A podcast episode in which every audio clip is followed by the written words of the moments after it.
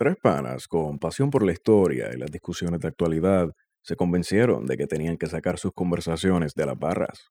Esto es Plan de Contingencia. Dale oído.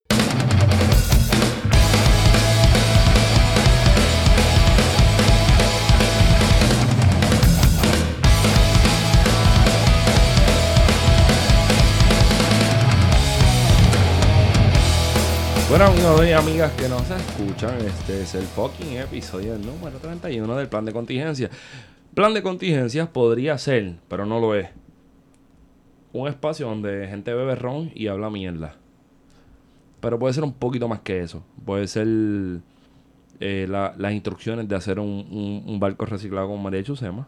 Yeah. O probablemente las cosas más importantes de una novela con Johanna Rosalí. O un episodio donde nos sentamos a, a desemmuñar la actualidad puertorriqueña, que es una cosa media jodida, pero surreal y muy interesante. Y así las cosas me encuentro con la grata presencia, presencial, de Esteban Julio Gómez Geo. Saludos, pueblo de Puerto Rico y a los que nos vigilan del CRADIC y también al pueblo solidario cubano y venezolano que nos escucha Nicaragüense. Y nicaragüense que Y- nos escucha y- desde sus tierras. ¿Y qué diría el gobernador de Puerto Rico sobre esas palabras? Arréstenlos. y en la esquina caliente, que Esteban le dice la tercera base, de Cabo Rojo. Wario Next, fucking Padilla Martí. Saludos, gente. Estamos en victoria. En sintonía. En sintonía. Viviremos y venceremos. Y como ustedes saben que las notas del calce son como una cosa media seria que nosotros hacemos, con un ejercicio historiográfico y toda la pendeja, pues esto es un episodio y es el 31 y tenemos un pana del Corillo, abogado en la República Dominicana. Desde Quisqueya, la bella isla hermana. Eh, Quiero hacerle Ay, ay, ay. ay. el, el licenciado Esteban Tavera. Bueno, eh, señor, un placer estar aquí. no es por nada, esto va a ser un lío. Eh, Esteban, y los dos miramos. Ah, Sí, sí, sí. Entonces, también me dicen que no hay efecto, no hay, eh, la- el monitor no tiene efecto para quitarme el acento dominicano, entonces vamos a tener que, vam- vamos a, tener que hacer un esfuerzo para que, a las chicas que que no se me pongan malos aquí. Eh, no, malas se van a poner las chicas que están escuchando ese acento sensual. Wow, super machorro. Ok. Mach- Bueno. Macharra, macharra. No, mi amor, tranquilo, yo estoy aquí grabando con los muchachos. Wario fa-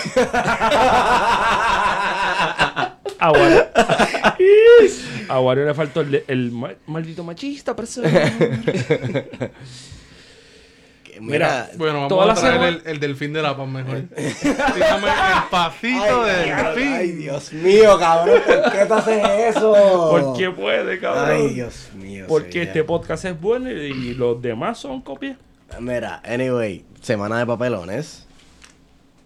Que es la que hay. Cofina, cabrón. Cofina, Manuel Natal. Saludito a Manolo. Manolo, Manolo bajo línea. Lo escuché entrecortado Sí. cagándose en la madre a, a la Cámara de Representantes. Tú sabes, era como que, cabrón, ¿por qué tú haces esto, cabrón? Pero pues, Sí, le faltó, le faltó. La cara de mamabicho de Jun Rivera.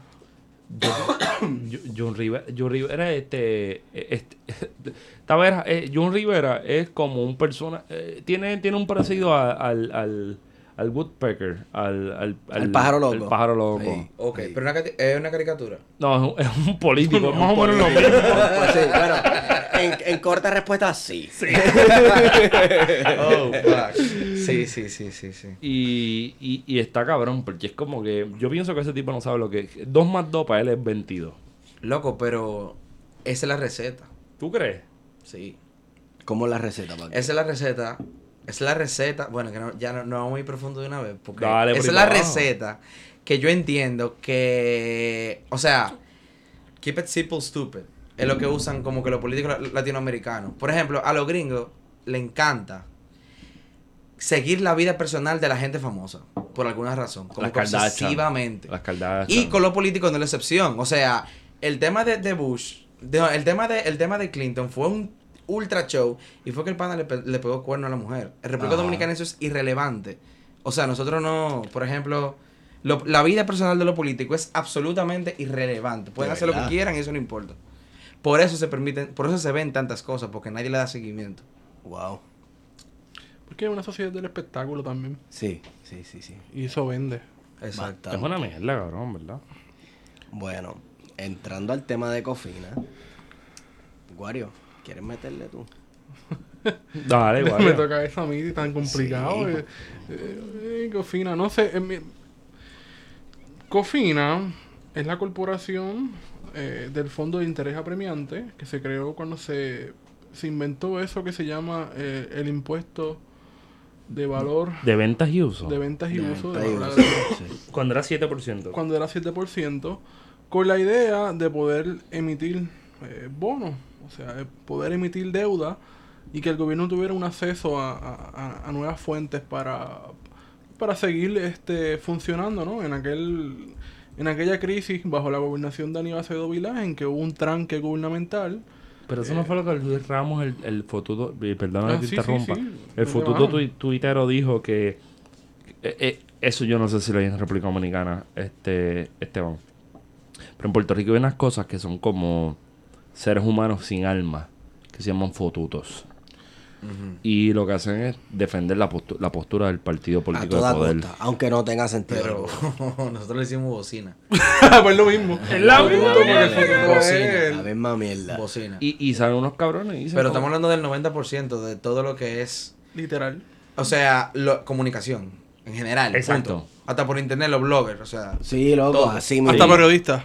Sí, sí. Sí, no, todo, todo, todo. Hasta todo. economistas que no tienen doctorado ni Exacto. nada. No, pero es que es cierto, o sea. Es verdad. Yo, de- en la marcha, en las marchas estas anti, las marchas verdes, ¿no? En, en Dominicana, que había un cerco mediático contra esas manifestaciones. Pero horrible. Tú- bueno, tú viste lo que el gobierno hizo. La marcha verde hizo una marcha y el gobierno compró la primera plana de todos los periódicos, todos los y la periódicos. llenó de publicidad. Sí. Literalmente yo te puedo enseñar la foto ahora mismo. Increíble. En nosotros todos los periódicos, al otro día, el lunes, fue un, fue un domingo, el lunes, todos los periódicos tenían el mismo anuncio del gobierno que cubría la, la primera página de lado y lado. Pues mira, entera. así mismo hizo. Para que la marcha verde no sea la primera plana del día. Wow. There you go. Mira, en Puerto Rico hicieron algo parecido hace una semana. Eh, se murió un ex representante y presidente de un partido político muy importante en Puerto Rico. eh, por lo menos por la mitad. la segunda mitad de- del siglo 20. XX, Sí, sí. que fue el Partido Popular.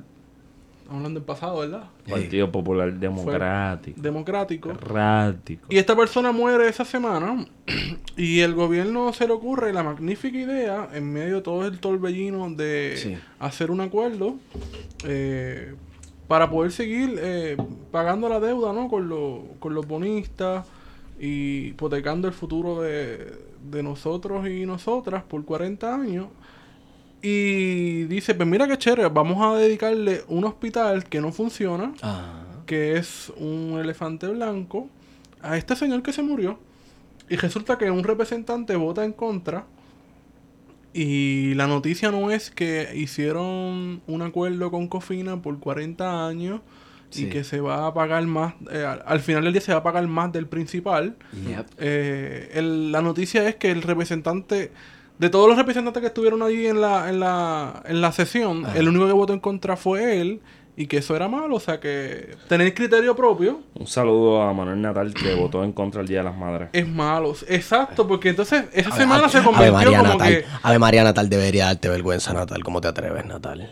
De verdad. ese día, esa semana se convirtió en el Día de las Madres. Todo el mundo está de acuerdo que Héctor Ferrer era un buen político, era un hombre de Estado, era un patriota, lo dio todo por Puerto Rico. Sí. ¿Realmente lo dio todo por Puerto Rico? 15 minutos antes se le cagaban en la madre. ¿Cómo, Sí. ¿cómo Día de la Madre? El Día de las Madres El como consenso, que el todo el mundo está consenso, de todo el mundo, de acuerdo que- momento todo el mundo se lleva bien, de momento todo el mundo está happy, nadie se pelea. ¿A quién le molesta tu cumpleaños, Esteban? ¿A quién le molesta mi cumpleaños? Nadie. ¿A A nadie? nadie, porque es tu cumpleaños, güey. Pues Todo el mundo come bizcocho, todo el mundo celebra. Pues así el Día de las Madres. ¿A quién le molesta el Día de las Ah, Madres? Sí, Sí, es, sí. medio sarcasmo. Ok, ok, ok. Pues entonces utilizaron la muerte de, de Héctor Ferrer para empujar a la línea de que había que aprobar el acuerdo con Cofina. Que en líneas más o menos así generales, ¿verdad? Cofina más o menos el 24% de la deuda de Puerto Rico. Que en números serían 17 mil millones de Uy. dólares. Espérate, pero un saludito a Mr. Luis Ramos, el fotuto de Twitter. Que lo ponen letras rojas la, para... la bocina eh, allá en, en- Dominicano. en la Quisqueya. El, el cabrón es tan babilloso porque es una babilla cabrona. Tiene, tiene un corazón cabrón. De decir, re- reestructuramos la deuda. Y esa deuda era de Sila Calderón y de Aníbal. Porque eran bonos de Pero entonces la persona que más cogió dinero, que fue... Y es que, es Fortunio que Sila no no, ex- existe. Sila no tiene cofina. Cofina Exacto. nace con fucking Aníbal saliendo. Exacto. Claro. O sea, tú eres tan huele bicho, porque no existe otra cosa para identificarte. Un saludito a, a- a Luis Ramos, si quieres venir a este podcast, cuadramos y te decimos huele bicho de frente. que se atreva a, a- a desinformar y de bajar una línea. Luis que Ramos trabajará en alguna suite de la Ponce de León. probablemente. Yo espero que no sea en la 14. Yo espero que no sea ahí. Porque, sí- 14. porque ahí están fallando. Si, están, si están llevándose aquí en la 14, están fallando. Sí. Pero entonces reestructuran Cofina. Creo que el saldo después de reestructurar era 425 millones anuales. El ahorro. O sea, sí, lo que, lo que sobra. ¿Para lo que sobra. Pero entonces lo que so- el truco es que la medida dice que ese sobrante se va a utilizar para seguir pagando deuda. Claro, no O sea que ese carajo. dinero no se va a distribuir para pagar, por ejemplo, el retiro o los servicios que presta el gobierno, entre comillas. O sea que el- la trampa de la misma ley es que los ahorros no son ningunos ahorros porque se van a redirigir para seguir pagando la deuda eh, del país.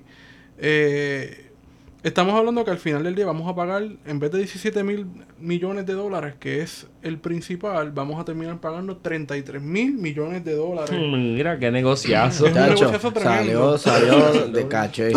Y entonces compromete el pago del O IBU, sea, pues... punto- bueno, ¿Ah? Nah, sí. Sí, que compromete el pago del IBU durante 40 años. O sea, que durante 40 años el pago del IBU ya está comprometido, los Sí, no, recaudos. se, no se puede renegociar nada de eso. Y una cosa es que muchas veces el presupuesto se hace, bueno, muchas veces no, siempre se hace con unas estimaciones de unos ingresos. Y sabemos que con la situación económica de Puerto Rico esos ingresos no son recurrentes, o sea que cambian eh, de acuerdo a la situación económica del país. Así que si hay unos cambios, pero de todas maneras el Fondo General va a tener que de, de algún lado asumir ese, ese, ese costo, ¿no? De, de tener que pagarlo o se le va a acumular a los intereses y al principal. Eh, y es una discusión que es sumamente importante que se llevó a cabo sin vistas públicas, sin discusión y se bajó por descargue. Y, por descargue ¿Y es qué lo descargue? Descargue es bajarlo porque me dio la... me Sin de los debate. cojones. Punto. Sí, sí. Porque a Johnny Méndez salió de los cojones decir, pues mira, vamos a bajar este proyecto de ley ahora.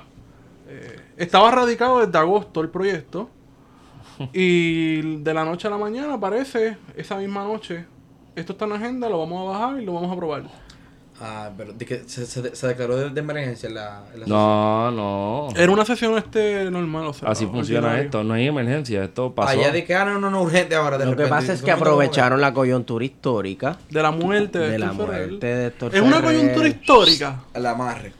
Podríamos. yo le dije, ese yo le debate dije podemos tenerlo. histórica, yo le dije coyuntura histórica, pero la Estamos jodiendo, yo sé, pero. Bueno, Sí. pero espérate un momento. Bueno, de- luego de la aprobación de lo de Cofina, entonces se puede conocer como una coyuntura histórica porque es algo Ah, que va a eso sí afectar es una los coyuntura histórica, eh, sí. 40 años. Así que sí, creo que hay- es un suceso que se puede haber una, ru- Lo que pasa es que al otro ruptura y día- continuidad de... Al otro día politiquearon con la muerte de Héctor Ferrer, una cosa ridícula. No, y o se sea. fueron a darse puño en el pecho de mi culpa, mi gran culpa en el Capitolio. Con, Sí. con la misma persona que le decían hace. Perdón, hace como cuatro Que era un meses. cabildero. Cágate en tu madre. Que, que, Cabildero, sí. que yo pienso que lo de DCI no se debe salir de, de la óptica de entender o pensar a Héctor Ferrer. Sí. O sea, yo lamento el fallecimiento de una persona Oye, nadie Tan está diciendo joven. eso, exacto. tan joven por el cáncer. Se murió de cáncer y yo. Y, y- Pero vamos a ser objetivos, por eso de un poco de rigor, o sea, Coño, pero si le sí en enero, eh, sí, si no, ni en enero, si en mayo te estaba cagando en la madre del por, porque era un, porque era un cabildero de DCI. Y de Por- momento es un patriota, un hombre de Sí, Estado, que sí. supo dejar atrás sus diferencias, el diálogo, el diálogo. Ah, eh, eh, ahí, y, y todas esas cosas que se construyen ahí me detrás de un tranco. político. Ahí, ahí yo me tranco, porque yo prefiero que tú, que tú hables la clara. O sea, como que si tú estás en contra mí, estás en contra mí y se acabó. Claro. Punto. O sea, yo no, yo, yo no creo que yo me pueda sentar en una mesa a dialogar con alguien como Georgie Navarro. Pero lo dejamos por final, lo dejamos por final. Sí, sí, sí, Pero sí, si Georgie Navarro se, se sienta en una mesa conmigo a hablar, yo no le voy a quitar la posibilidad de, de hablar conmigo. Pero yo sé que no voy a llegar a ningún tipo de consenso. No, a lo mejor seguramente te- terminas hablando de Jeep y de Y de, caballo. y de bebejón. Y de bebejón, porque. pues, Y de rumba caliente. y de rumba caliente, soldadito marinero, cabrón. Que es una conversación chévere, o sea, tampoco es que... Pero no es política. pero no es política. Y él es un legislador. Y, Y, seguramente tampoco lee los proyectos de ley.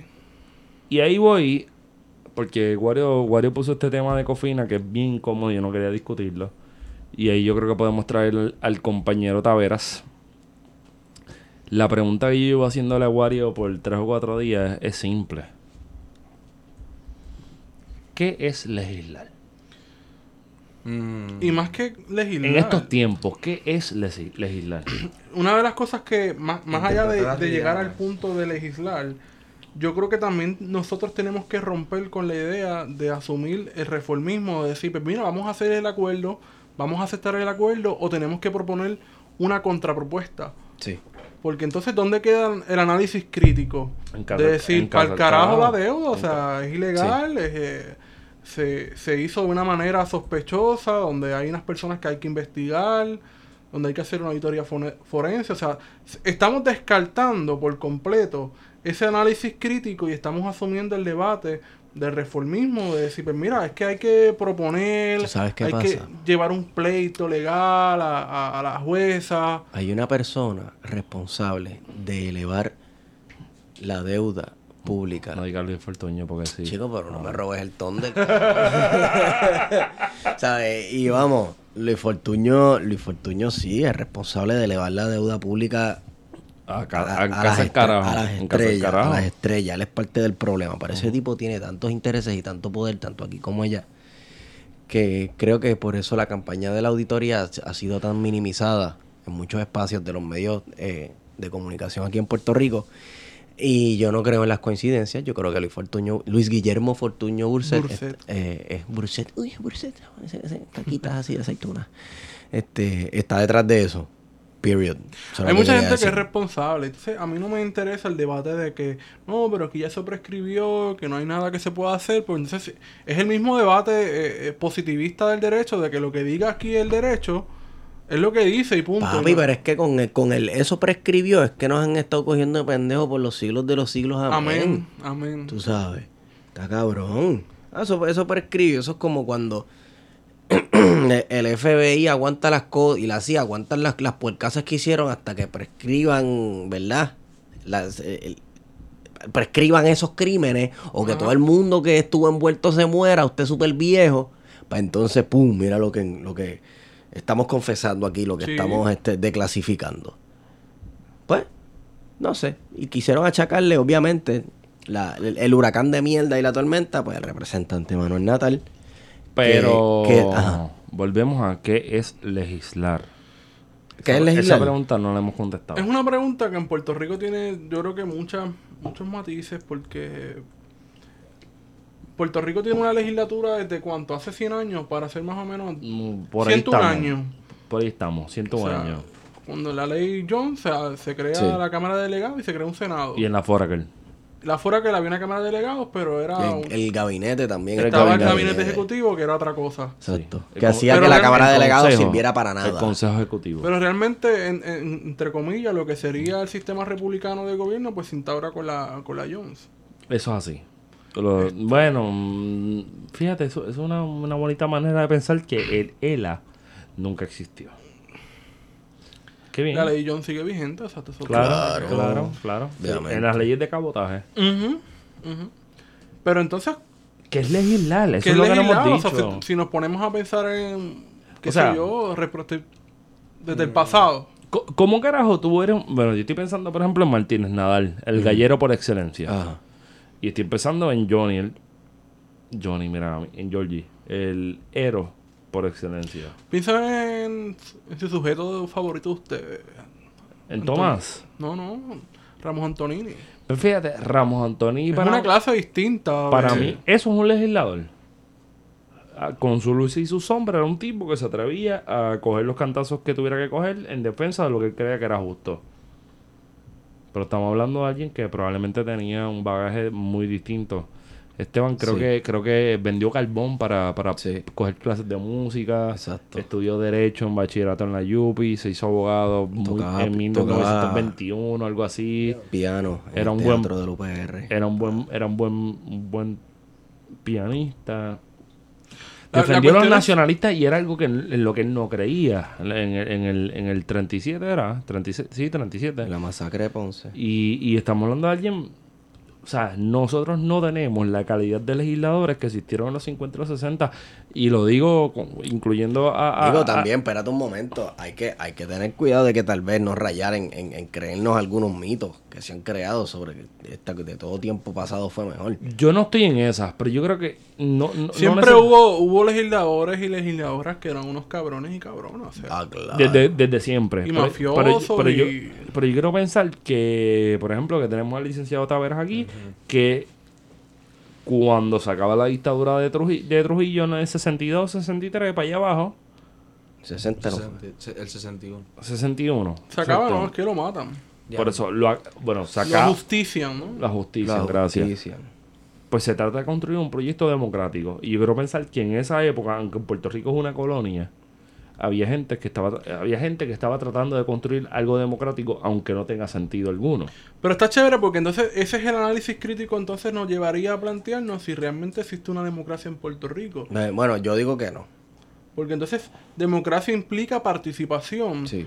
Y en Puerto Rico no hay una participación política. Lo que pasa es que reducimos la participación política a A cada cuatro años ¿verdad? salir a Entonces votar no hay por una la conexión mierda de entre el que gana. representante y la ciudadanía. Entonces, alguien me hacía esta pregunta, un saludo a Santos Cardona, sobre la, la comparación de, la, de, de los sistemas democráticos en el Caribe. Decir, pues mira, es que hay lugares donde los políticos tienen que someterse a un escrutinio público en el sentido de que tienen que dar explicaciones de qué yo he hecho por mis representantes, o sea, por mis representados. En Puerto Rico ni siquiera hay una... montas una oficina regional y ahí vas y me piden las cosas que tú necesites y ya. Pero entonces no hay un sistema en el que tú puedas exigirle cuentas a tu legislador o a tu legisladora que implique que el legislador conozca las necesidades de las personas que va a representar, que no las conoce. Exacto. ¿Y cómo que, se base, que se base en una realidad. Ujú. de la- o sea, una realidad, una realidad social del país. No. Lo que pasa es que, bueno, que, como te digo, yo tengo opiniones medio controversiales, pero lo que pasa es que el Poder Ejecutivo, durante, o sea, históricamente, ha sido una extensión. de- el, el Poder Legislativo ha sido históricamente una extensión del Ejecutivo. Allá. Sí. Lo Influencia directa, yo pongo a quien pongo, yo, yo decido quién va y punto, o sea, desde arriba, desde la cúpula, ¿me entiendes? Y es una loquera Entonces, porque- no obedece a la, a la realidad política del país, por eso tenemos el código penal que tenemos, que permitió lo que permitió la semana pasada, con el caso de, de, de esta niña Emily Peguero. ¿Qué pasó?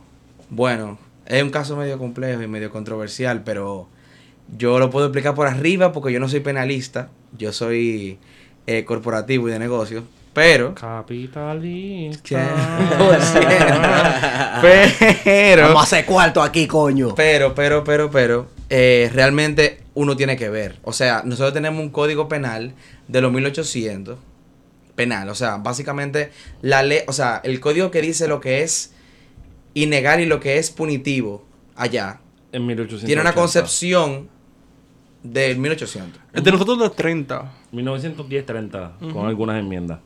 Pero no está muy lejos. Y, y se- tampoco. y se ha reformado y eso, pero por amor a Dios, o sea, es como medio agrícola y de todo, o sea, como que de verdad, ya. Pero ahí está un, un punto impor- importante en el asunto de la separación de poderes, porque se supone que la esencia del sistema republicano es esa separación, que sea independiente y que haya un check and balance, un balance de poder Sí. Y que cada poder se fiscalice. Que Estados Unidos se ha llenado Esta- la boca di- hablando de los check and balances y por eso es que ellos Uh. son el primer ejemplo Uh, de este sistema republicano Claro. de gobierno. Que eso es la contraposición a lo que es el sistema parlamentario, donde el poder ejecutivo, no, o sea, no existe un poder ejecutivo porque el gobierno es el que, que sale, emana de esa legislatura, de ese parlamento, Tipo para Inglaterra. formar un gobierno, tipo Inglaterra, España, eh, y otros gobiernos que no necesariamente tienen reyes, Ok. tienen sistemas parlamentarios. Porque otro se vincula el sistema parlamentario con las monarquías. Sí.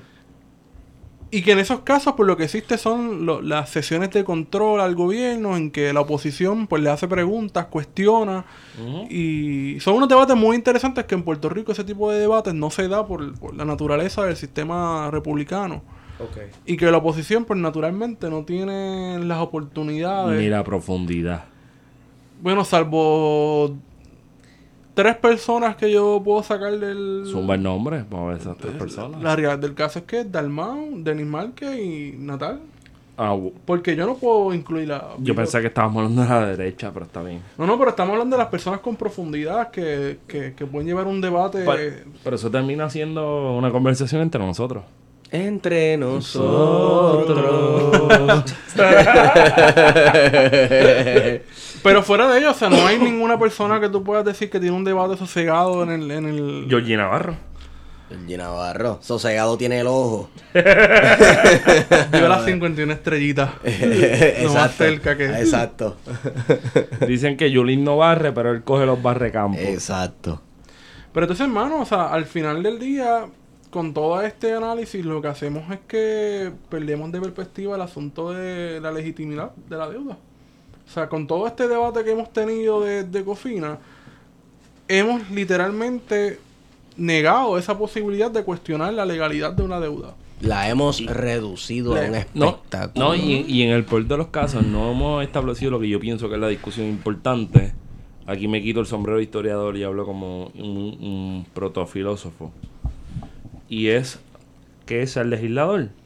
Yo pienso que ser legislador también compre- eh, com- es una cosa bien compleja, pero que compone muchas cosas a la vez, que es la sensibilidad tuya como ser humano tu reconocimiento de dónde tú estás, dónde tú estás de pie. O sea, me refiero a, a las condiciones materiales que te afectan. Empatía, solidaridad. Y también en mirar dónde está ese, ese, ese, ese boquetito, ese orificio donde tú piensas que puede haber Pero desarrollo recuerda que nuestro marco de referencia no es el Caribe, es Estados Estados, Unidos. Unidos. Y entonces tú tienes unos legisladores, unos congresistas que están al garete. O sea, ahora que vamos a hablar, podemos hablar un poco de las elecciones de medio término, pero por ejemplo... Diablo, cabrón, qué fucking transición más limpia, cabrón. Pero, o sea, Qué bello. Qué Guario- bello. Gua- Guario bello. Estos historiadores haciendo transición, Tavera, es como una cosa cabrona. O tú sea, no viste la transición, tú no la viste, pero, pero, o sea, pensando un poco en lo que estás diciendo de legislar, o sea, la accesibilidad. Todas las personas pueden ser legisladores en Puerto Rico. Negativo. Hay que pujarle Entonces- un cojón de chavo. Ahí vamos a. O una pila y van a escucharme a defender a un liberal, a una, Dale, una dale. progre. Pero en el caso de Alessandro Ocasio, que se está quejando, A un estadista. a una Uy. estadista revolucionaria, o sea, los estadistas no saben que hay estadistas radicales.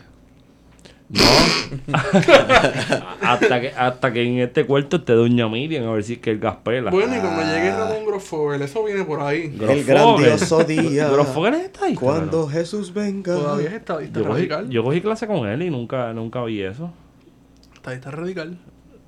Diablo, yo nunca vi eso. Así de jodido estaba. Llegaba bojacho al salón. Ay, padre. Pues mira, Alessandro Ocasio hace, hace unos planteamientos muy válidos sobre el costo de vivir en, en Washington DC, en el Distrito de Columbia. Y dice Que no tiene chavo para mudarse. que no tiene chas para mudarse. Pues bien, esa es la clara. Pero entonces, las elecciones de medio término han, han significado una ruptura con las familias tradicionales que dominaban el Congreso. Familias vinculadas a las Fuerzas Armadas, sobre todo a la Marina, Sí. a- de personas que venían de unas clases privilegiadas de los estados del sur Exacto. y del centro. A la industria de invadir países en América Latina. entonces, pues, Sí. exacto, exacto. claro, cabrón. de la United. Coño, me cogieron bien tarde, puñeta. de la United Fruit Company, este, banqueros, este, gente que tenía vinculados a la industria del azúcar, por ejemplo. Sea, toda esa gente Oh, todavía está sí. por ahí, Dando, dando azote. todos esos apellidos. Y entonces, pues entró de momento una oleada de progresistas. Que progres. Y cuando yo digo progresista, lo digo en el, como me dijo Jero, en el sentido bien español de. de De Progres. progre, progre, De progres progre. que no son que son neoliberales. Liberal- liberalucho. Liberalucho. Pero a la misma vez es refrescante ver una mujer Native American que ganó una silla en el Congreso. Súper refrescante, cabrón. Este, O- o- y, o y una, mujer negra musulmana. musulmana. Espero que se escuche mi sarcasmo. Claro. Súper Sí, sí, no, pero recuerda que La muchacha esta negra, 39. negra y musulmana son dos de las piedras de- del Infinity Gauntlet. Exacto. Para tú ser invencible. en un argumento liberalucho en Thanos. internet, cabrón. O sea, que, ¿sabes? Si está ahí, está halfway there. Porque recuerda que eh, eh, de esa misma manera que tú lo dices, bien emocionada de algo refrescante, fue que nos Ah. vendieron a Obama. Claro. Bueno, es que yo claro, pienso, yo, pienso, yo pienso que O Obama, sea, hay que, yo le voy a dar el, break- el beneficio de la duda, entre comillas, cabrón, y, se- y, si- y, y si hacen la y revolución. esa- y si programan el soviet del Bronx, Lo dudo. no, pero y si pasa, porque las condiciones las llevan a proclamar eh, tal cosa, que no es muy posible, pero y si sucede. A mí no me, a mí no me gusta el what if, pero si esa gente se radicaliza y entiende que las condiciones bajo las Sí, cuales vamos. Estados o Unidos sea, jugando está- ese juego de, de, de las elecciones norteamericanas, eh, pues pensemos entonces de que hay unos sectores progresistas o más a la izquierda. pero que más progresista que Danilo Medina. Ay, mi madre. Sí. Ay, mi madre. Esa no la vio Benicuario. Es verdad que son DJs, sí. Mira que aquí, aquí, aquí en Barrio Obrero yo vi un... Lo quitaron hace como dos semanas que yo pasé por ahí, lo quitaron. Había un de esos bien grande de, de Danilo Medina. Danilo Y- Medina. no, tú sabes lo que hay también, ahí en Santurce, por Barrio Obrero también. Este, Yo creo que está el comité allá hay, arriba. hay un comité del PRD y dice, no, dice O sea, arriba. un comité Del PRD. del PRD. Y del de- PLD. del PLD Del está en la PLD. Ponce León. Y no han visto Ah. PRM. ¿No han visto eso? No, no, No. es PRM. Ese Pero- es nuevo, ese es el No, del- pero ese es el. Hipólito. Ese es el de Hipólito. Pero sí he visto carteles de Hipólito. Y, y en graffiti Y este, de, llegó y- y papá. de Abinader. Bueno, Llegó mira, papá. Y llegó Lle- papá. Llegó papá y Están papá. ahí, pero Y papá nunca que- llegó. que Abinader- Mira, y Llegó sabes papá lo que hay una, una, hay un mural en, en la segunda planta de un edificio que dice Peña Vive y sale Peña Gómez con el Eso es vanguardia. Eso, sí es vanguardia. Súper vanguardia, loco. Eso es Eso sí es duro, eso es vanguardia. duro. El 90% del pod de, de la gente que nos escucha no lo va a entender. Peña Gómez, búsquelo en Google. No, Peña Gómez, bueno. Eh. Muy duro, muy duro, muy duro. No tanto Un- como Camaño, pero dale. No tanto, no, obviamente, pero fueron circunstancias tan distintas. Escenarios tan distintos. Matiza lo que se joda. Que. ¿Se robaron las elecciones? Loco, son, fueron cosas diferentes. Ay, Puerto- Pero él ganó, loco. Puerto Rico. Él ganó. Puerto Rico y ganó, República man. Dominicana. Y, ¿Tú no lo, y Balaguer no lo permitió. Pero ¿y tú crees que Balaguer va a permitir algo en esta O sea, vida? así, loco. Así, así que la gente lo sabía. Como que tú votaste to- to- todo el mundo. Ah, no, no. Sí. Se fue la luz a las 12 de la noche. Se armó un la Aquí no ha pasado Espérate, eso. espérate, Aquí no ha pasado eso Espérate, nunca. espérate, espérate. ¡Wow! Óyeme, loco. Se fue la luz y al otro día, ah, no, que, oye, ah, no, que, que hubo un lío, un problema, pero fue, ganó Balaguer, ¿verdad? Fue un lío tan feo que tuvieron que hacer un pacto democrático. Y ese año, o sea, y, y, y, y el periodo de Balaguer duró dos años, esa vez. Sí. Y hubieron elecciones en el 96 por eso. Entonces, tú me entiendes, o sea, es un asunto que... Ay, nada. Pero, Se pero- fue la luz. Se fue la luz. Aquí- Eh, Eso, eso es Valencia. ¿Valencia es? Aquí en 1980, en las elecciones, en las, en las elecciones del 80, hubo un apagón. Hubo un apagón. Y entonces- perdía como por Y eso 2000 como que, votos. ok, o sea, Hubo un ¿cómo apagón y el boleta? que iba a perder después mira el que iba el que iba perdiendo antes del apagón después del apagón milagrosamente salió súper arriba bien cabrón. Ay, Viste que- el Caribe que se repite. El Caribe que se repite. el Caribe que se repite cabrón. Ya parece un cliché, pero sí mano. que uno encuentra unas Me conexiones. me tiro un puente no hay esperanza en ningún lado. No, no, no. Hay esperanza se puede hacer algo Hay esperanzas en las Hay elecciones esperanza. demócratas. No vino la ola, no vino una hora no vino ni ni ni ni el tsunami, no vino ni un peo mojado ni el peo. Lo curioso es que hablando de la isla que se repite, es las acusaciones de fraude. Ajá. Eh, yo vi videos de... En Estados Unidos hay, hay estados donde se vota electrónicamente. Sí, en la Se me Florida, re- la Florida. Me recuerda a... En el 2008 fue que salió Obama al esto. Sí. Los Simpsons hicieron un especial de... sí. de las elecciones. Y entonces como que Homero se mete a la urna, a la urna no, a la caseta de votación y está la máquina.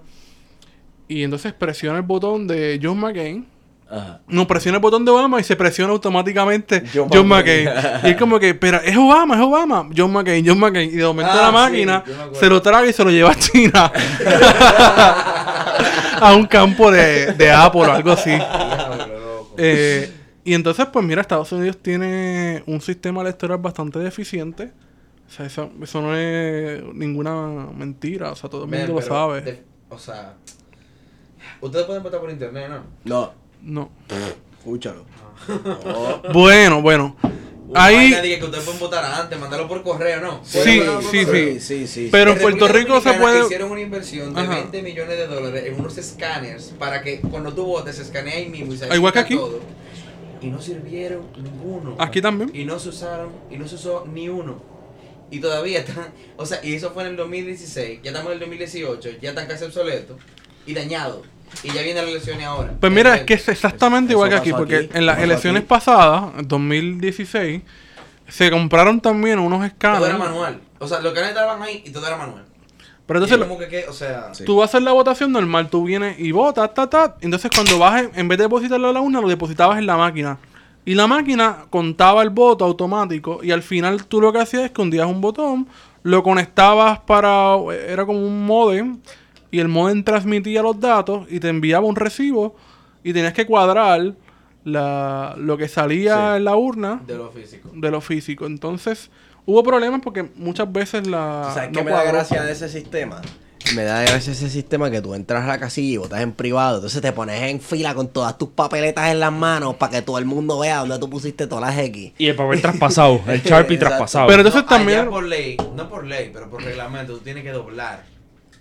Eh, Te enseñan cómo doblarla. Tu voto es privado. Porque es privado. es. Me imagino, pero si tú lo doblas y el Sharpie es violeta y la papeleta está hecha en papel de arroz, No, tú la es ves negra, ¿dónde la, la boleta por afuera es negra.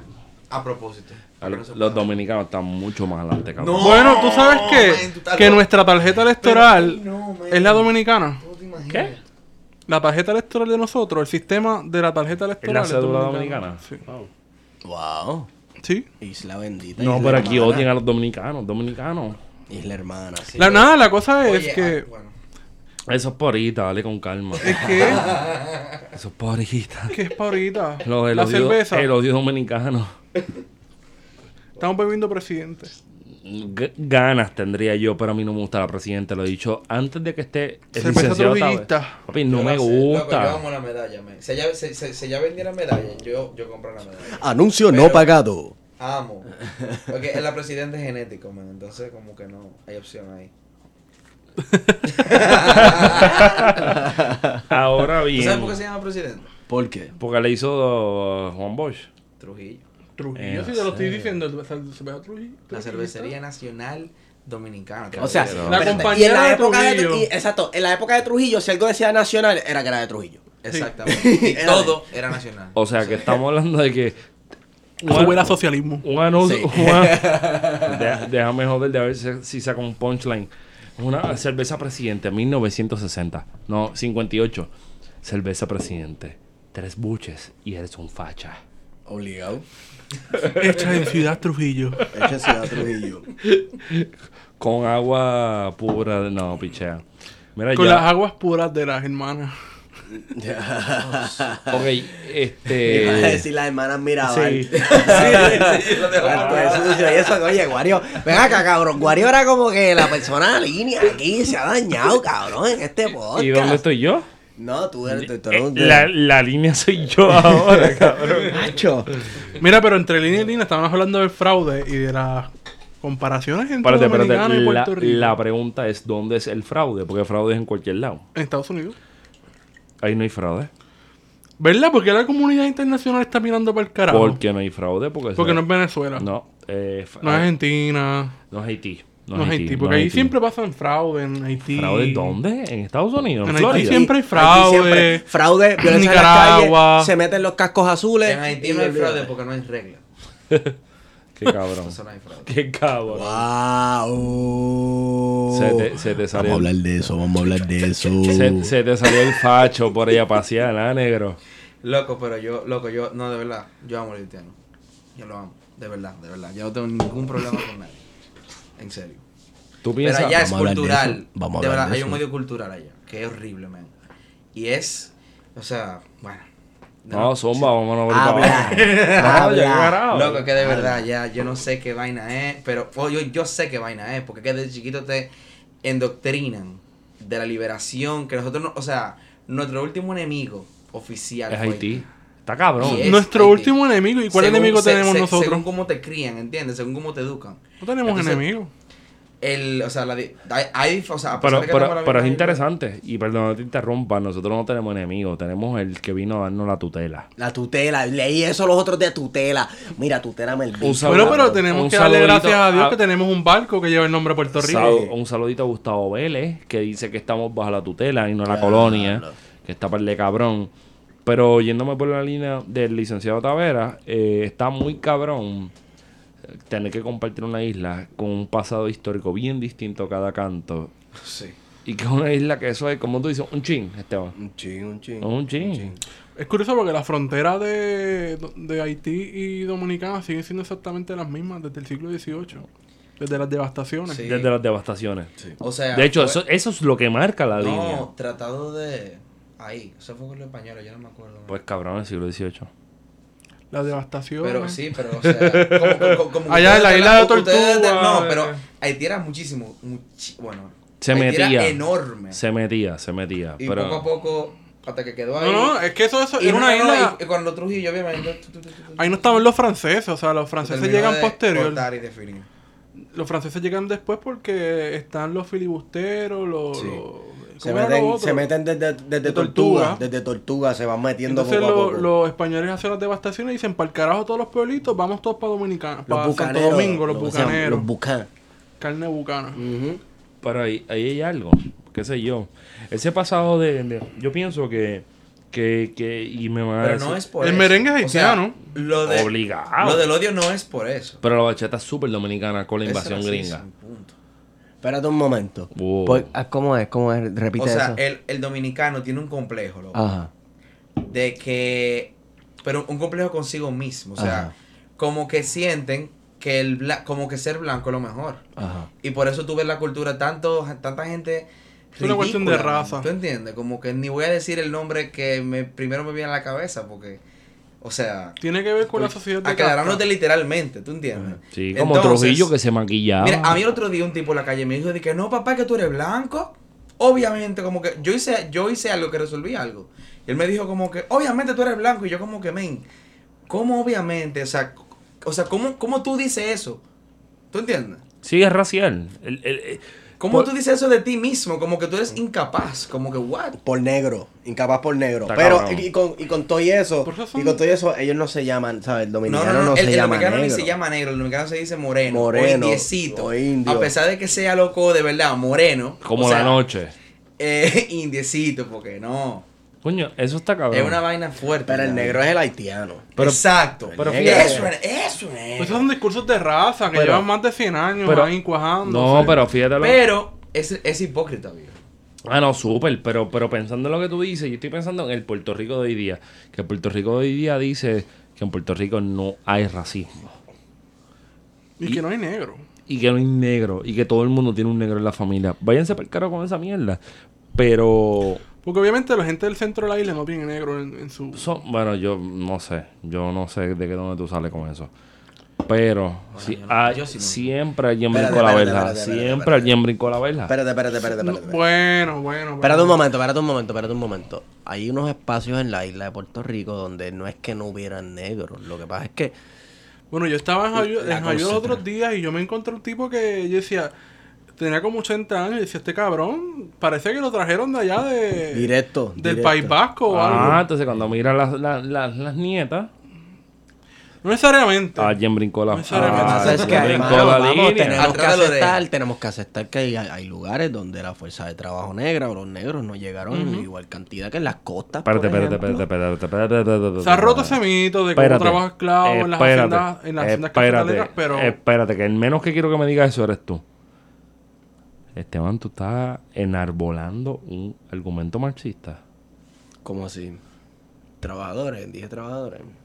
No, pero espérate. Él no sabe lo que dijo. Padre, perdónalo porque no sabe lo que hace. ¿Qué pasó? ¿Qué fue? ¿Qué fue? Bájate una línea y después lo escucha cuando salga el podcast. Bueno, anyway. este. pero, pero me guillé de machista porque dije trabajadores, no dije trabajadores y trabajadoras. Me perdí.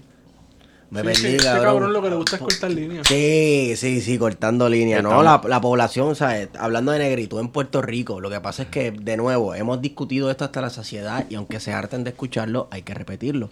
Se ha creado un discurso de reconciliación racial, rayando en lo absurdo en que incluso hasta, tú sabías que tú- yo tengo un poquito de taíno en la genética. No joda. Y... Y tú no has pensado O sea, los taínos no fue que los matamos, no, no fue que los matamos, es que los absorbimos. Como, que, como, como si 14% fuera Una fusión, como. como una como la fusión, tú sabes, fue como como El la 14% todo como la hostia, como el cuerpo de Cristo, que tú te lo comes y tienes el cuerpo de Cristo dentro, pues nosotros nos comimos a los Bueno, taínos, parece. El viejo mío me puso Warionet, imagínate. Exacto. exacto. Tenemos aquí la lumbrera. Después no, perdóname. sentido, Como que Pero- como que si tiene hijos. Yo me imagino el viejo mío se Pero, va a pero, un pero, espérate, pase o algo de coiba o algo.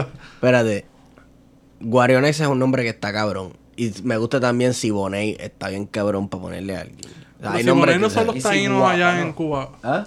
Bueno, es Cuba. Está bueno. También. No, Siguapan.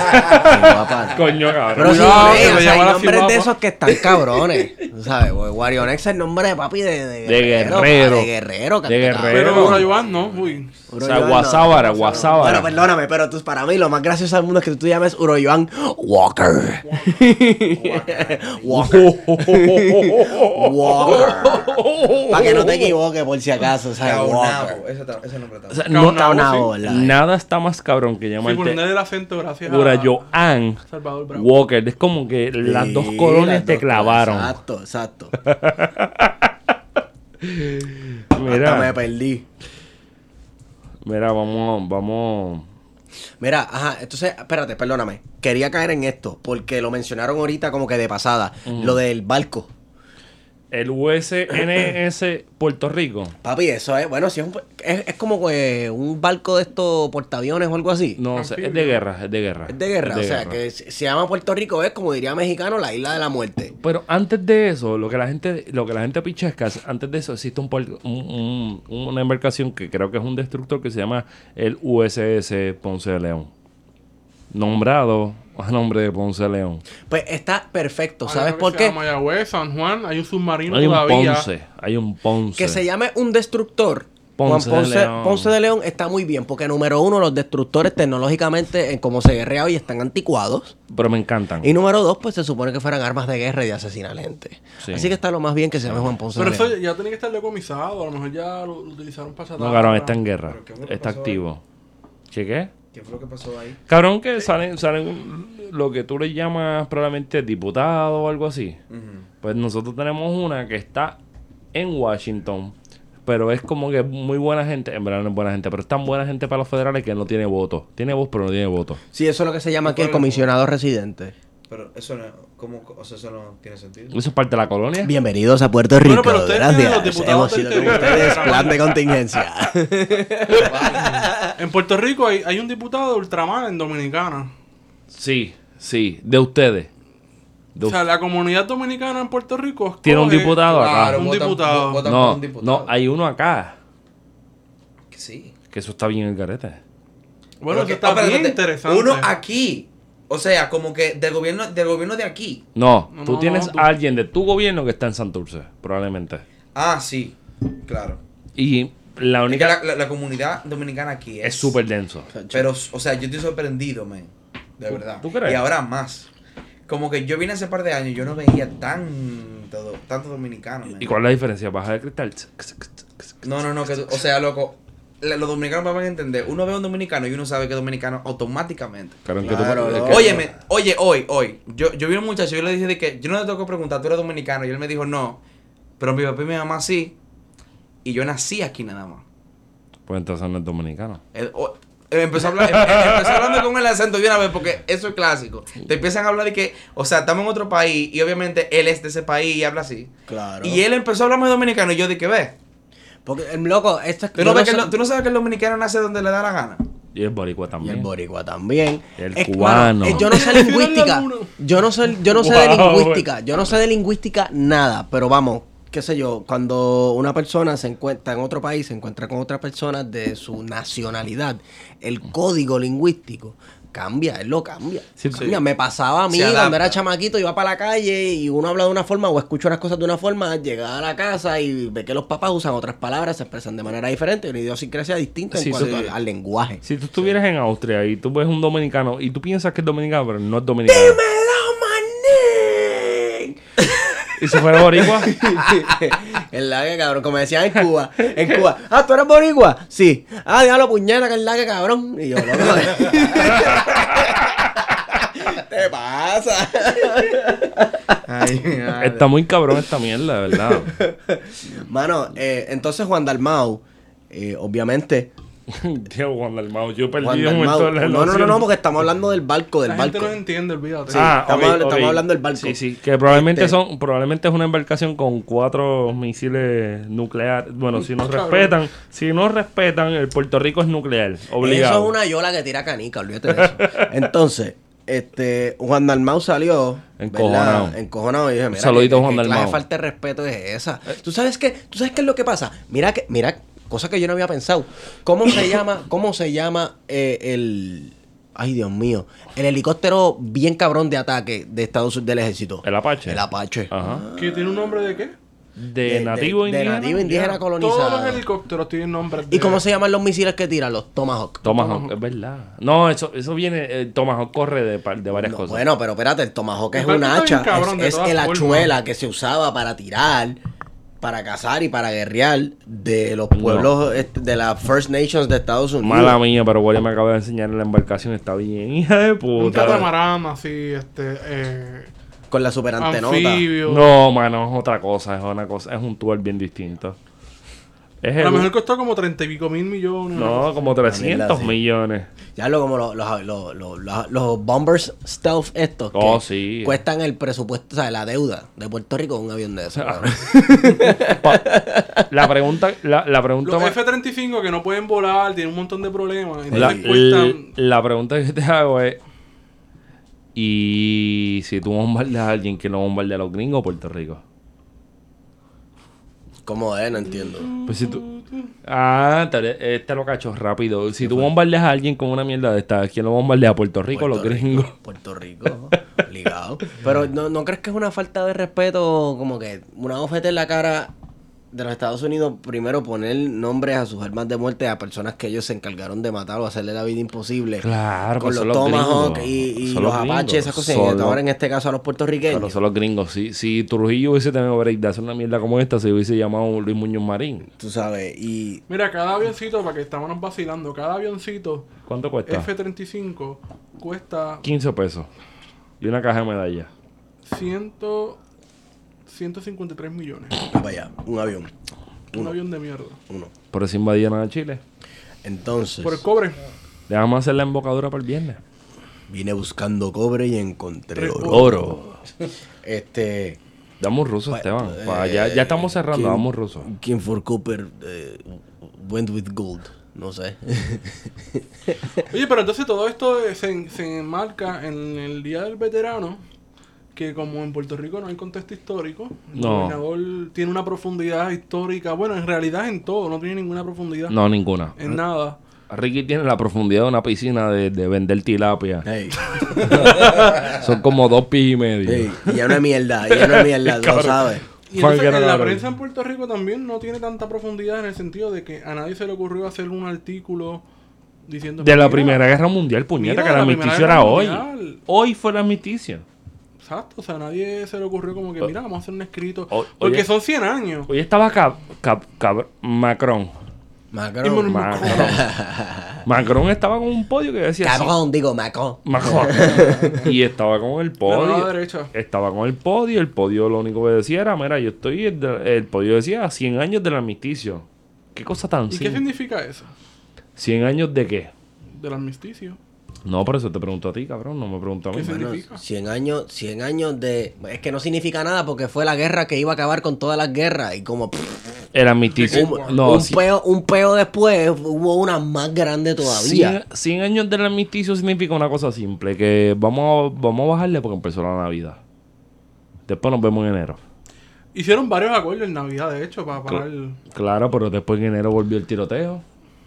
O no, o Pero era fue. la guerra de imperio, según el marxismo. Pero fíjate, bueno, bueno, ¿Cuál? yo no voy para allá, Wario. ¿Cuál? ¿Cuál? ¿Cuál? ¿Cuál? Bueno, desde las críticas de los No, Rosa no. Luxemburgo, marxismo. Lenin, esa era, marxismo. La, esa era la Eh, guerra primera, entre imperios. la primera, la primera guerra mundial marcó el final del siglo XIX. Yo no voy para allá. Por eso mismo. Bueno, Ah, hay no. gente que plantea que Ah, es el, yo- inicio yo- del yo siglo creo XX. no, exacto, yo creo que es eso, es el inicio del siglo XX. Mano, Ese es el debate. Yo lo digo por las por ejemplo, en la Primera Guerra Mundial se usaron Caballos. Caballos, o sea, Ah. hay tácticas de guerra que se usaban 200 Sí, años cabrón, antes. pero se usaron los aviones, se usaron tanques. Por eso. Exacto. Pero no fue, pero no fue una guerra totalmente moderna como la segunda, vamos, porque la Se usaron segunda los puso la, gases. la industria. Los gases. Se usaron los gases, ok, está bien. Ok, voy para la parte importante. Estoy pidiendo un turno de privilegio. Sí, compañero. Compañero, compañero Wario Next Padilla Martí. Comrade Fit. Co- com- compañero Esteban Julio Gomeseo. Diga Co- usted. compañero Esteban Taveras. Compañeros. Compañeros, compañeros. ¿Qué papel juegan los cabrones puertorriqueños en toda esta bo- fucking mierda? carajo. ¿Verdad que no? Yo, yo pienso que mi No investigación. le faltes el respeto al sacrificio. Bueno, al sacrificio para de los ser objetivo, ¿verdad? Hay unos puertorriqueños que sí participan de la Sí, guerra. son 10.000 Cogí los espejuelos para sentirme intelectual. Son, son, como- son, son como 10.000 o 9.000 9.000 personas que fueron al canal de Panamá. No, no, pero hay unos puertorriqueños que sí participan directamente Sí, del en el conflicto. conflicto. Ajá. En los campos en Francia. ¿Y de dónde salen? ¿De Puerto Rico o de No, Nueva York? Salen de Estados Unidos. Ah, pues entonces se acabó la cuestión. ¿Dó- dó- ¿Tu argumento dónde está? No, pero En casa, el carajo. ¿Salieron de Vega Baja? ¿Salieron de Vega Baja? ¿Salieron de Manatí? No, salieron la de- razón por la que los puertorriqueños Ya. no van, y es que a- así lo dicen los textos, los puertorriqueños eran brutos. Pues claro, será uno... Eso es lo que yo he visto en los documentos. Los puertorriqueños eran personas que no tienen educación. Y que darle educación a los puertorriqueños era muy costoso. O probablemente era costoso. Pro- es que probablemente lo era, porque qué más fácil que darte un rifle, ropa, comida y tirar Mira, pero si la prensa le hizo, le hizo el favor, o sea, uno puede revisar la democracia de esa época. Y tú sabes, La y democracia. tú sabes que estaban en garete. Y tú veías que las casas de, de venta de ropa en Puerto Rico te vendían los uniformes, las botas, el sombrero, Mm, no sé, porque no, era, no era. Pero te vendían la, te vendían la ropa, pero más que eso, te daban las preguntas contestadas. Eso sí es cierto, era ASVAB. Pero espérate un momento, espérate un momento, El un formulario para la pregunta contestada que tú no me la firmabas al final. No, Ah, no, no Para que te las así. memorizara. Para que te las- Exacto. Mira, espérate un momento. Es por eso es importante, en cierto aspecto, la historia militar.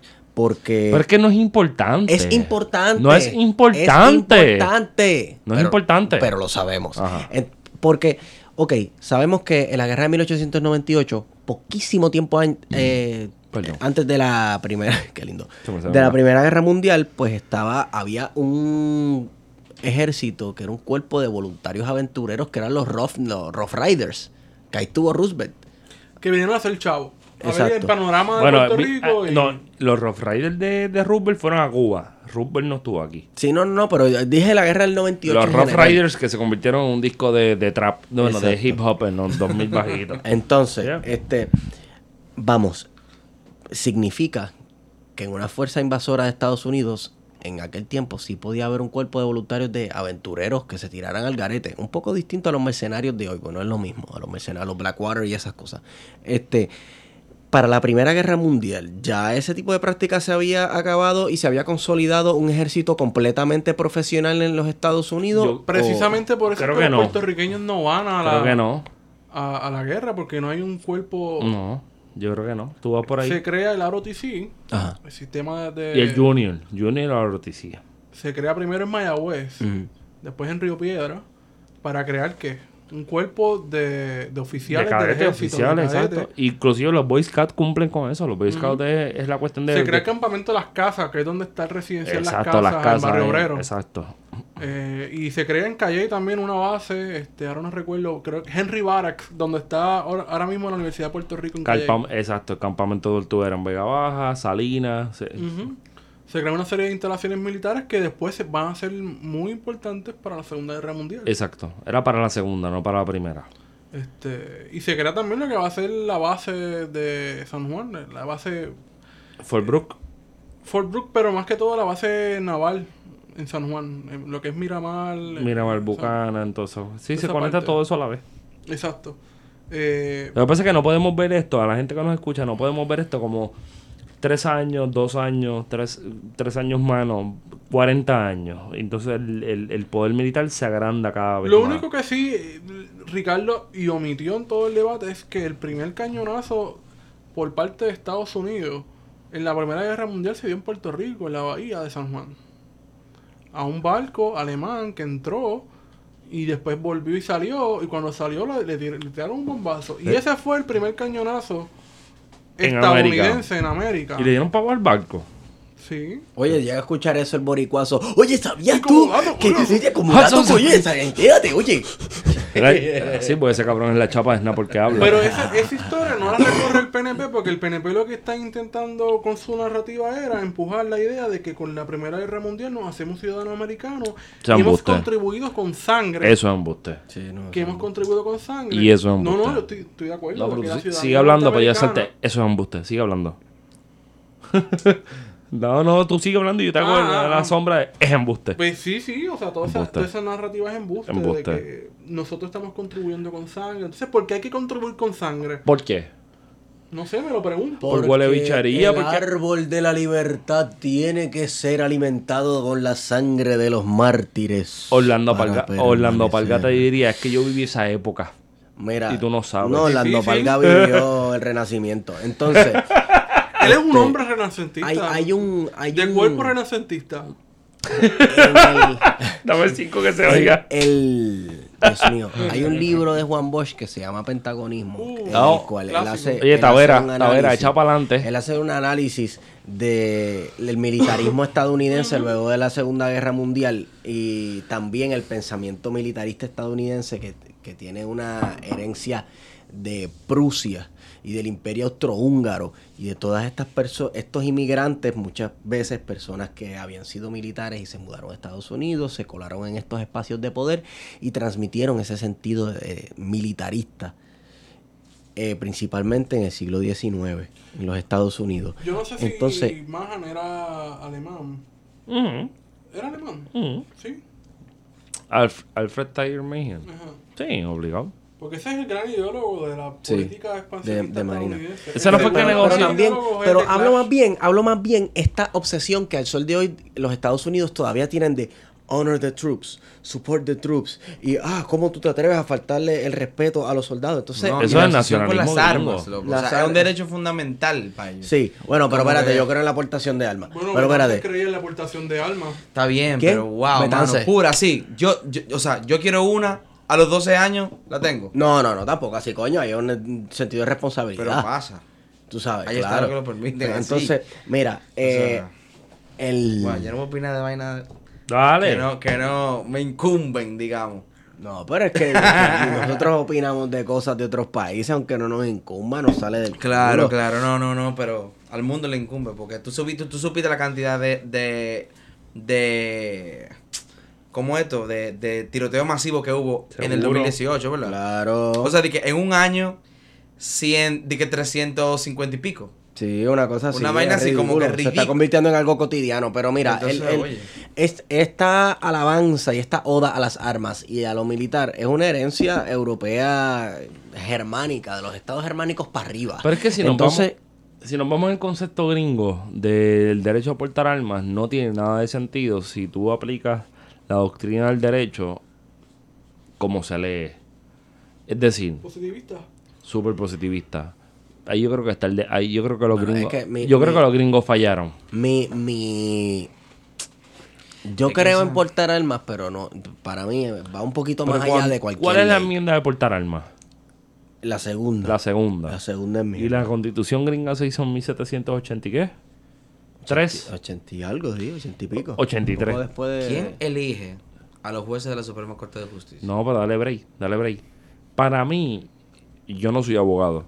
Probablemente algún día lo seré, pero no soy abogado. Y estoy consciente que el hecho de que alguien, si, si la independencia tú la declaras en 1776 y tú, te tú- no, 1793, que la, la constitución gringa pasa par de años, y te dicen que tienes derecho a, a portar armas, yo no creo que el, la- el portar armas es para matar al vecino tuyo, es para defender una nación que está acabando de, de, de Recién florecer. nacida, en la cual Eso no no- existe un ejército profesional formalizado, Exacto, en la cual no existe exacto. una Pero marina de guerra. Lo mismo hizo México. propiedad privada.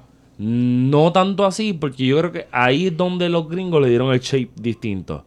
En el caso de México, en México, si tú no eras, como que si tú tenías derecho a aportación de armas, que era una cosa media loca para tú tener un arma, pues era para la defensa de la nación mexicana, que total, pues los gringos le pasaron por encima y perdieron el 45% del territorio.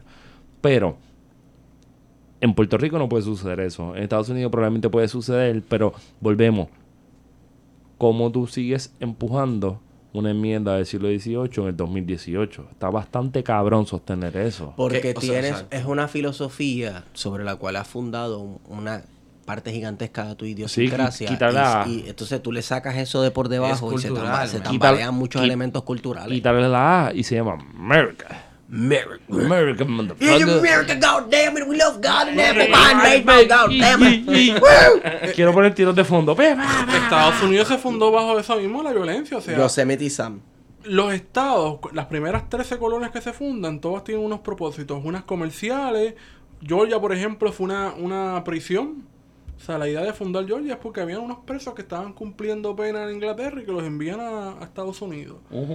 Hay unas que se fundan por motivos religiosos. O sea que la- las, las colonias se fundaron como unas empresas con determinados objetivos. Sí. Eh, comerciales, serv- cárceles, eh, cuestiones religiosas, libertad religiosa. Y todo ese miedo que estaba infundado, o sea, que eran unas sociedades, no eran tan abiertas, eran una sociedad bastante cerrada.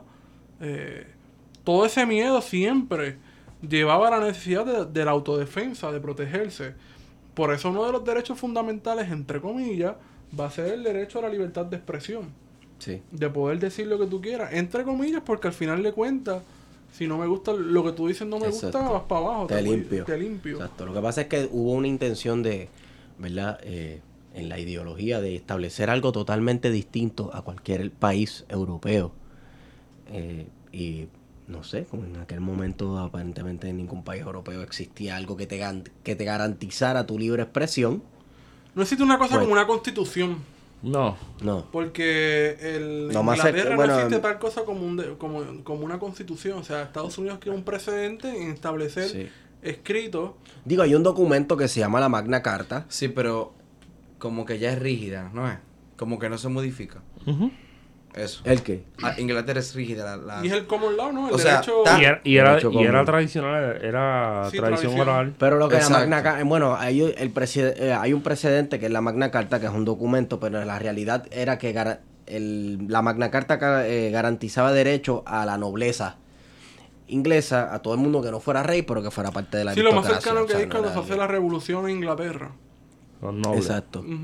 Que instauran una república. Sí, los Cromwell. lo- lo- lo- lo- lo- la- Sí, exacto, Cromwell, sí. Oliver Cromwell, exacto. Un experimento un poquito a lo loco porque había muchos elementos de rajatablería reli- eh, Sí, religiosa sí, y sí. puritana. La cuestión religiosa en Inglaterra siempre estuvo latente, Sí, o sea, esa exacto. división de la iglesia luterana con la presbiteriana. Sí, y, y con, con el, El anglica- el, anglicanismo y el catolicismo y todas esas cosas. Pero fíjate, ese experimento de hacer una república en pleno siglo, yo creo que fue 16 o 17. está Que es el precedente a la. Revolución Francesa. Exacto. Está bien. Esa es una de las cosas que los franceses no van a reconocer nunca. ¿Qué? Pues de Inglaterra. Enemigos mortales por siempre. Exacto. Y así las cosas, pues tenemos que vamos a celebrar que tenemos un barco con nuestro nombre. Tenemos un barco. Tenemos un barco. Tenemos un barco. Está bien feo. Está bien feo. Está como los tucanos. Está bien. Esteban está bien feo. Es como una cosa bien fea. Como. Ah, pero busca una foto de los tucanos. parece, parece un catamarán. Los tucanos son brasileños. Debería- Son unos aviones que... deber- Sí, de no, segunda- no, de no. Es, mano. es un catamarán feo. Son muy buenos. Es un, es un, catamarán feo. mano, Muy caro.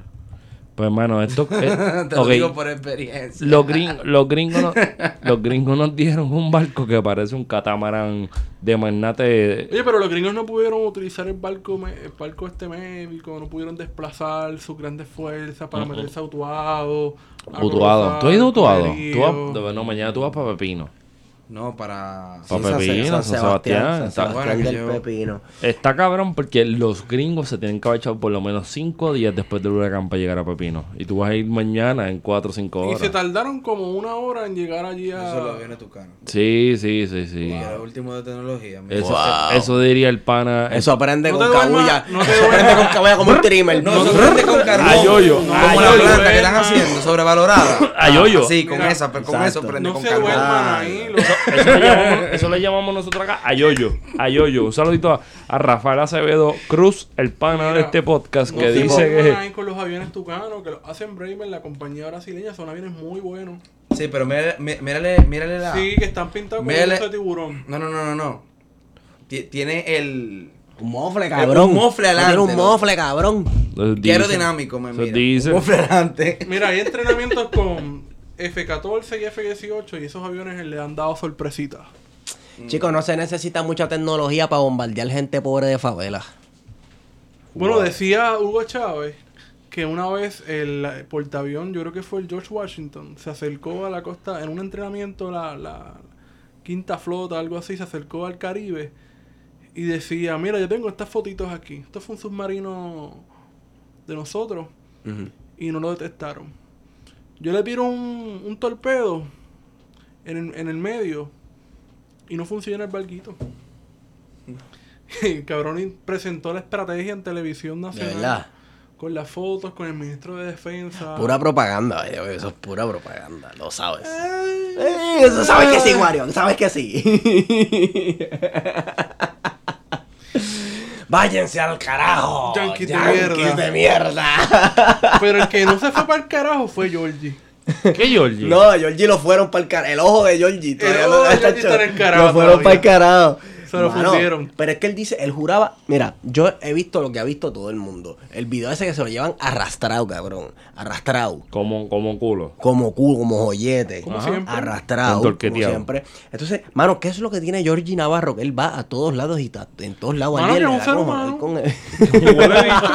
Pero es que todo el mundo le da con joder con él, pobre Georgie. No, mano. y Mira, el cabrón yo me voy a declarar Y el- defensor de Georgie Navarro. Y el cabrón de Guardia me envió un mensaje por la mañana ¿qué le con? Georgie Navarro con un puño en el ojo y me Ah, dice. Espérense, espérense, espérense. Ese fue el político que le dieron un puño. Ajá. Bueno, a otro político otro que más. le dieron un puño. Una Uber me estaba contando eso y yo dije, diablo, qué cool. Y ella dije, sí. Y- High five. Y yo, ni- yo ni sé quién es el pana, pero si le dieron una trompa a un todo, político, yo todo, me alegro. todo el mundo en en Puerto cualquier parte del mundo. todo el mundo en Puerto Rico dice, o, o sea, con, con Georgie, con Georgie estamos como apretados. O lo odias bien cabrón, o no sabes qué, qué puñeta está pasando en el país y lo amas a Yo creo que Georgie. Georgie Navarro es un likable idiot.